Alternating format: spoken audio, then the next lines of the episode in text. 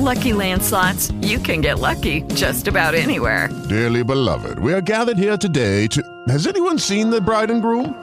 Sorry, sorry, we're here. We were getting lucky in the limo and we lost track of time.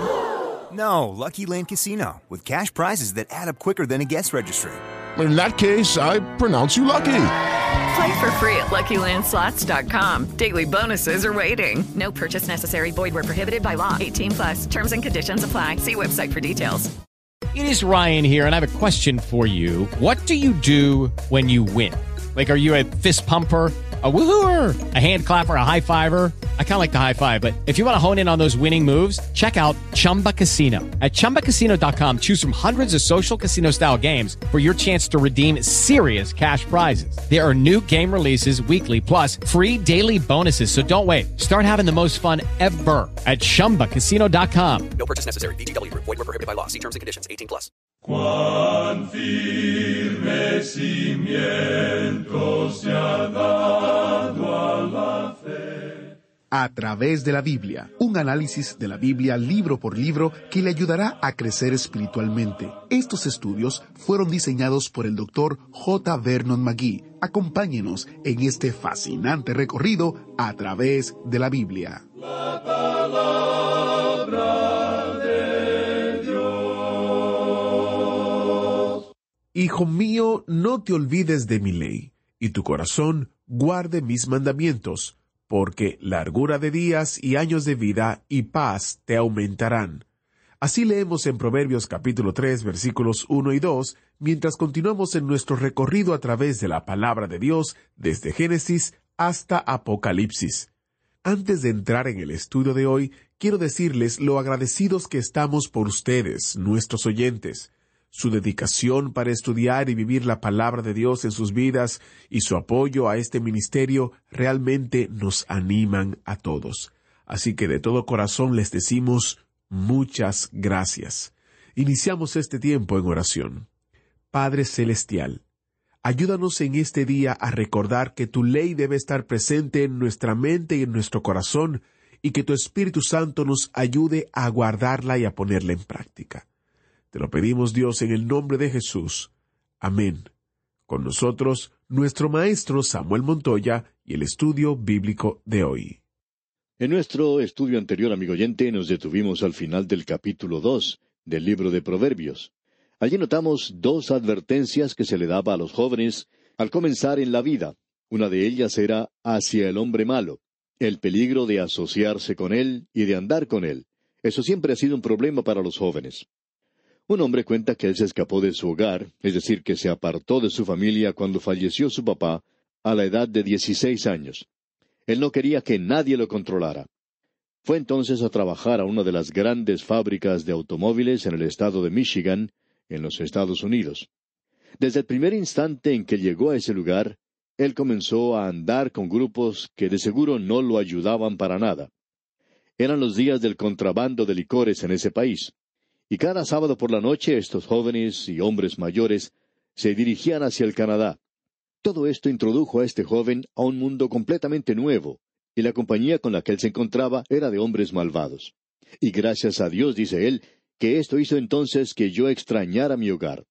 Y ya que él era un jovencito, finalmente decidió regresar a su hogar y fue a conversar con el pastor de su iglesia, quien le explicó cómo él podía llegar a tener paz con Dios y ser justificado por medio de la fe. Este joven dice que nunca se olvidará del hombre malo. El joven tiene que guardarse de personas así. Luego tenemos también aquí que se menciona en el libro de Proverbios a la mujer extraña. Quizá una traducción mejor sería decir la mujer extranjera, porque en el capítulo dos, versículo dieciséis de este libro de Proverbios dice Serás librado de la mujer extraña, de la ajena que halaga con sus palabras. Ahora, ¿quién es esta mujer extraña? Bueno, en Israel Dios había decretado que ninguna mujer israelita podía ser prostituta. Y estamos seguros que cuando cualquiera cometía esa clase de pecado, automáticamente era sacada fuera de los límites de Israel. Ellas eran tan malas como los publicanos en años posteriores, y eran entonces quitadas de su hogar y clasificadas con los pecadores. Pero la extraña, la extranjera, digamos, Era la mujer gentil que había venido de otro lugar. Ella había reconocido que este era un lugar donde podía prestar sus servicios. Así es como entraban las prostitutas. Por lo general eran extranjeras. De allí es donde nos viene este término de extranjeras. Ahora al joven se le advierte aquí en cuanto a esta clase de mujer y se le dice aquí lo que le puede suceder. En el versículo 19 leemos, Todos los que a ella se lleguen no volverán, ni seguirán otra vez los senderos de la vida. Pueden llegar a perder su salud. Un anciano en una iglesia contaba que lo que casi arruina su vida por completo fue simplemente una escapada. Él decía que había ido a la ciudad una noche con los demás muchachos y que en aquella oportunidad él contrajo una enfermedad venérea. Él decía que tuvo que pasar años antes de poder librarse de esa enfermedad, y que eso le había ocurrido en tiempos cuando aún no se tenía las drogas que existen en el día de hoy. Pero dice que eso casi arruina su vida. Y aquí Dios nos está advirtiendo en contra de eso. En el día de hoy, en nuestra cultura contemporánea, en la cual nos toca vivir, este tema de la nueva moralidad es simplemente una vieja inmoralidad. Encontramos que las enfermedades venéreas y el SIDA son en la actualidad una epidemia en muchos lugares. En cierta ocasión, otro anciano contaba que cuando él era joven, andaba con unos muchachos y tuvieron la oportunidad de conversar con un buen médico. Y dice él que nunca se olvidará de lo que ese médico les dijo en aquella oportunidad, ya que él se había dado cuenta de lo que ellos estaban haciendo y les llamó a todos y les habló de una manera muy clara de lo que les podía suceder. Y dice él que se asustó de una manera tremenda por lo que dijo el médico. Ahora alguien quizá diga, ah, yo no creo que es bueno asustar a los jóvenes en el día de hoy. Pero este anciano dice, yo le doy gracias a Dios de que este médico me asustó de esta manera, me asustó tanto de lo que me podía ocurrir si yo seguía en ese camino. Y eso debemos decir que es exactamente lo que dice el escritor a los proverbios aquí nos está advirtiendo acerca del hombre malo y de la mujer mala. A ella la llama la mujer extraña. Ahora, al entrar al capítulo tres de este libro de Proverbios, continuamos con esta tremenda enseñanza. Los pasos del joven son pasos que muestran una nueva responsabilidad. Él ha salido de su hogar y ha salido a enfrentar la vida, y ha salido para entrar en un contacto directo con algo real, con la realidad. Se le da este consejo para que sus pasos sean ordenados según lo que dice la palabra de Dios. Ah, amigo oyente, cuán importante es esto en el día de hoy. Esa es la razón por la cual aquel joyero que mencionamos en un programa anterior entregaba a los jóvenes el libro de Proverbios de a miles. Es un buen consejo, un consejo maravilloso el que se puede encontrar aquí. Se nos muestra aquí a la sabiduría como a una mujer. Pero nos damos cuenta fácilmente que la sabiduría no es otro sino el Señor Jesucristo. Él ha sido para nosotros sabiduría, y lo necesitamos a Él en el día de hoy. Así es que el joven necesita a Cristo. Nos podemos dar cuenta que este capítulo tres también comienza diciendo, Hijo mío, leamos el versículo uno. Hijo mío, no te olvides de mi ley, y tu corazón guarde mis mandamientos. Nos encontramos aquí en un terreno judío. Necesitamos comprender eso. Pero aún así, esto tiene suma importancia y significado para nosotros en la actualidad. ¿Ha notado usted lo que dice aquí? Tu corazón guarde mis mandamientos. ¿No es esa declaración algo interesante? Eso es algo más que simplemente someterse a la obligación. Se oye tanto decir hoy que es nuestra obligación como creyentes hacer esto o aquello. Bueno, amigo oyente, Quizá a usted no le guste esto, pero no es nuestra obligación. Es nuestra devoción amorosa a la voluntad de Dios. ¿Recuerda usted lo que dijo el salmista? En mi corazón he guardado tus dichos para no pecar contra ti. ¿Y recuerda usted lo que se dijo acerca de aquel joven sacerdote llamado Esdras? Que él había preparado su corazón para buscar la ley del Señor y para cumplirla, y enseñar en Israel los estatutos y los juicios. Es necesario en el día en que vivimos que exista una preparación del corazón. El Señor Jesucristo estaba reunido con los suyos en el aposento alto. ¿Recuerda usted cómo él habló con ellos? Lo hizo de una manera amigable, íntima, muy personal y maravillosa. Les habló de las cosas que él no había revelado antes. Y él les dijo a ellos, Si me amáis, guardad mis mandamientos. Y también podemos agregar que él va un poco más lejos que eso, ya que allá en el Evangelio según San Juan capítulo 14 versículo 23, él dijo, El que me ama, mi palabra guardará, y mi Padre le amará y vendremos a él y haremos morada con él. ¿Le ama usted, amigo oyente? Entonces, Él quiere hablar con usted. Así es que no venga hablándonos acerca de este tema de obligación, de que es nuestra obligación el hacer esto o aquello. Alguien dijo en cierta ocasión, me doy cuenta que ya que usted está trabajando en radio, es su obligación el decir eso. Hermano que me escucha, usted se puede olvidar de eso de obligación. Nosotros amamos al Señor Jesucristo y lo que estamos tratando de hacer es lo que creemos que Él quiere que hagamos. Él nos dice que presentemos su palabra. Él es quien está sembrando la semilla. Ese es el cuadro que tenemos de Él y nosotros estamos sembrando esa semilla bajo su dirección. Y creemos que ese es el fundamento, amigo oyente. Esa es la razón por la cual estamos aquí en este lugar, día tras día, presentando estos programas. Si me amáis, dice él, el que me ama, mi palabra guardará. Usted recuerda la conversación que el Señor Jesucristo tuvo con Simón Pedro, quien le había negado antes, y cuán terrible había sido eso. Cuando se encontraba en el mar de Galilea, Cristo había preparado el desayuno para ellos, y pensamos que Simón Pedro no quería ni mirar al Señor Jesús a los ojos. Finalmente lo hizo, y el Señor lo miró y le dijo, ¿Por qué me has negado? Ah, pero él no dijo eso, ¿verdad? Lo que él dijo fue, Simón, ¿me amas? Si usted, amigo oyente, le ama a él, eso hace de esta vida algo mucho más rica, hermosa, brillante, maravillosa. Escucha ahora lo que dicen los versículos tres y cuatro de este capítulo tres de Proverbios que estamos estudiando. Nunca se aparten de ti la misericordia y la verdad.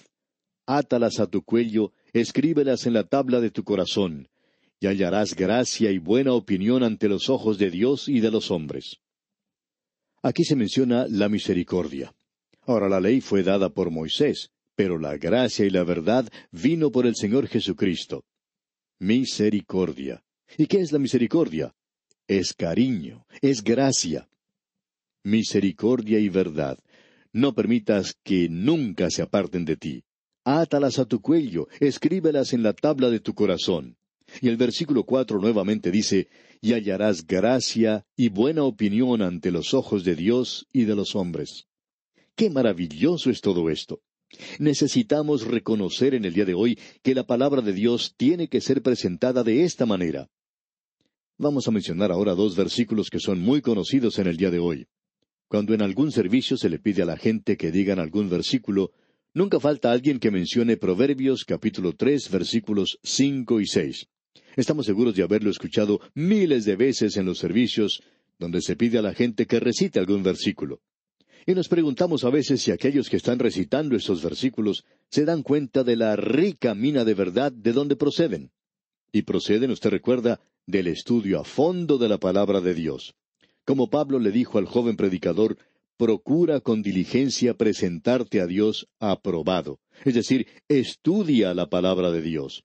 Ahora, habiendo hecho eso, y sabiendo algo acerca de la misericordia, de la gracia y de la verdad de Dios, agarrándose de esas cosas, él dice en los versículos cinco y seis de este capítulo tres de Proverbios, Fíate de Jehová de todo tu corazón, y no te apoyes en tu propia prudencia reconócelo en todos tus caminos, y Él enderezará tus veredas.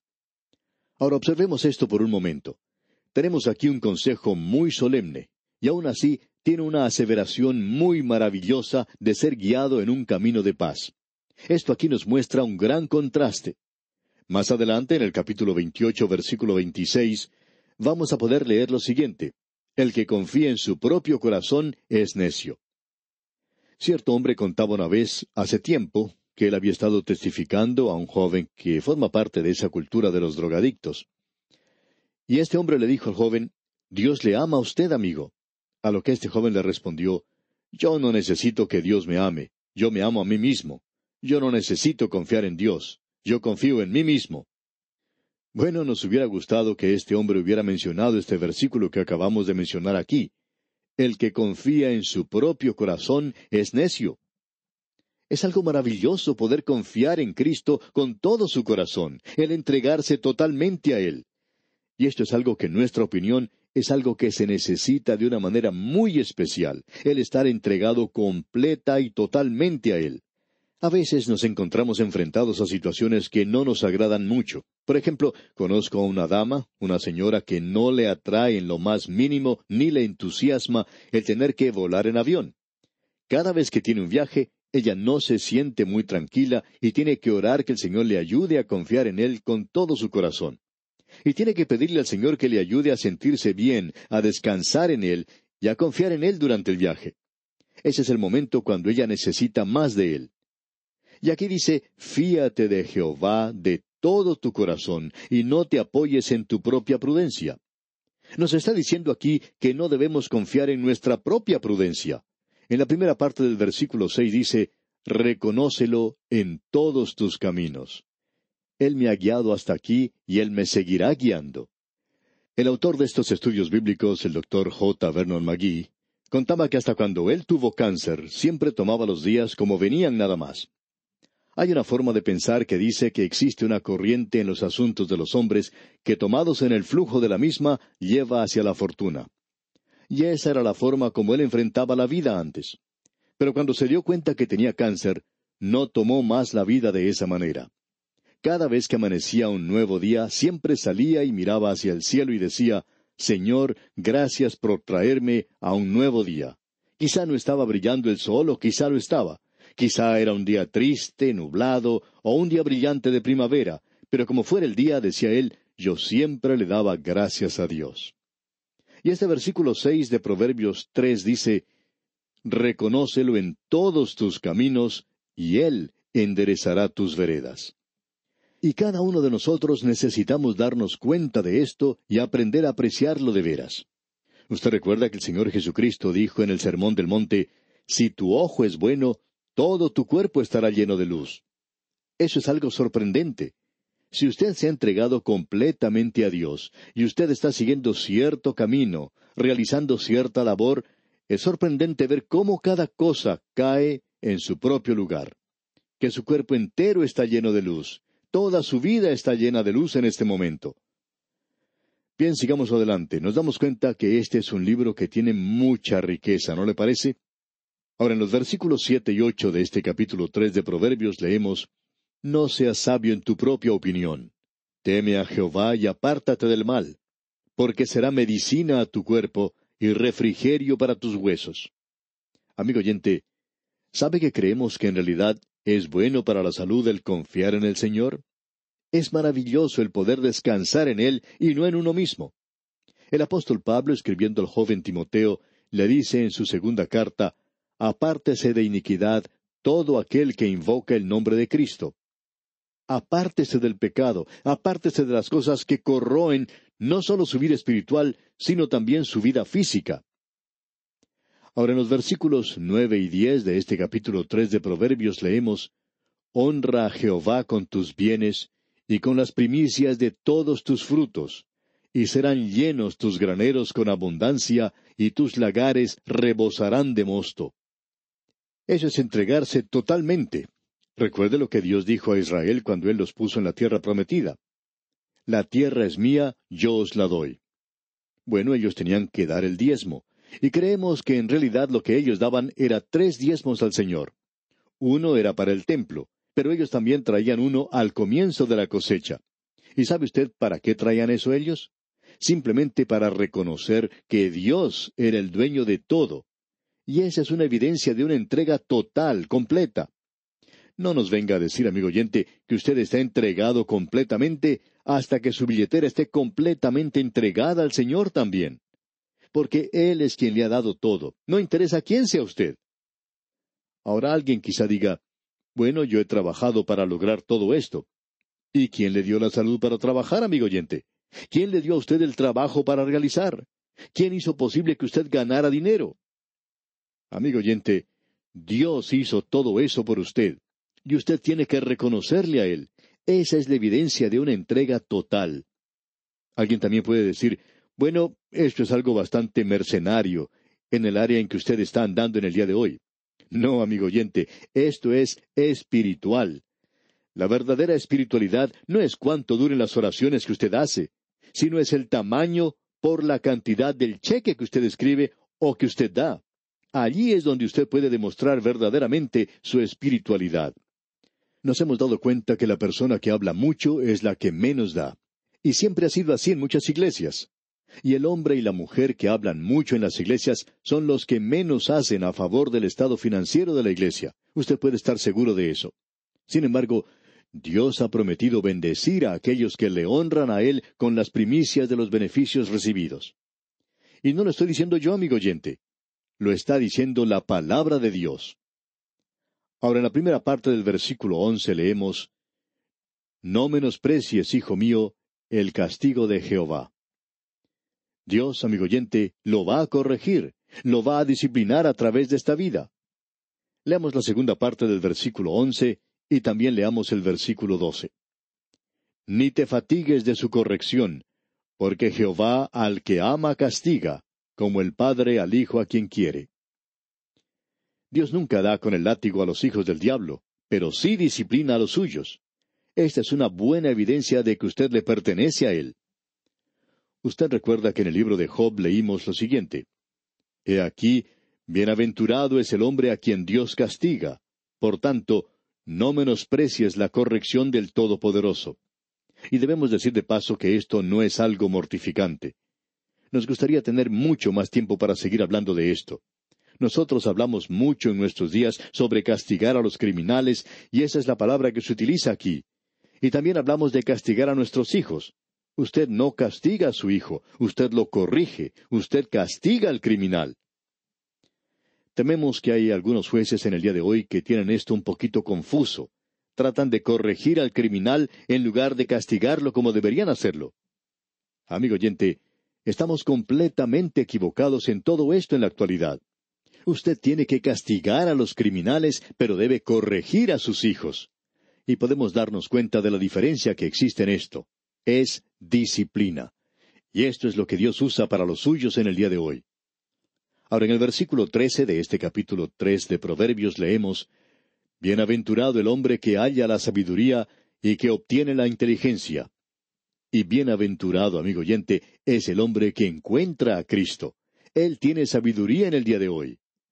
Y el versículo catorce dice porque su ganancia es mejor que la ganancia de la plata y sus frutos más que el oro fino. Aquí en este libro, la sabiduría tiene una escuela, y se le dice ella porque es un contraste con la mujer extraña. Ahora en los versículos quince y dieciséis de este capítulo tres leemos Más preciosa es que las piedras preciosas, y todo lo que puedes desear no se puede comparar a ella. Largura de días está en su mano derecha, en su izquierda riquezas y honra. Y Dios había prometido larga vida en el Antiguo Testamento a aquellos que le servían. Usted se da cuenta, amigo oyente, que necesitamos reconocer en el día de hoy la clase de valor que era demostrado por los hombres que buscaban metales preciosos, las joyas y las riquezas de este mundo. Y de la misma manera necesitamos buscar lo que la palabra de Dios tiene. Necesita hacerse de esa manera. Y se nos dice luego en el versículo diecinueve de este capítulo tres de Proverbios, Jehová con sabiduría fundó la tierra, afirmó los cielos con inteligencia. Como usted ve, amigo oyente, hace falta una persona muy inteligente para dirigir este universo, y solo Dios puede hacerlo. Para finalizar, leamos los versículos veinte al veintidós de este capítulo tres del libro de Proverbios. Con su ciencia los abismos fueron divididos, y destilan rocío los cielos. Hijo mío, no se aparten estas cosas de tus ojos, guarda la ley y el consejo, y serán vida a tu alma, y gracia a tu cuello. Y aquí nos detenemos por hoy, amigo oyente, pero Dios mediante, retornaremos en nuestro próximo programa en la continuación del estudio del libro de Proverbios. Será pues, hasta entonces, que la palabra de Dios abunde en su vida es nuestra ferviente oración. Agradecemos que nos acompañara en el estudio de hoy. Le invitamos a que visite nuestro sitio en internet a través de la biblia.org. Ahí puede suscribirse para recibir las notas y bosquejos de lo que estamos estudiando y noticias del ministerio. También encontrará la variedad de libros y materiales gratuitos que tenemos para usted. El sitio es a través de la biblia.org. Todo lo que hacemos es posible gracias al Señor y a personas como usted que se unen a nosotros en la obra de llevar la palabra entera al mundo entero. A través de la Biblia es una producción de Radio Transmundial.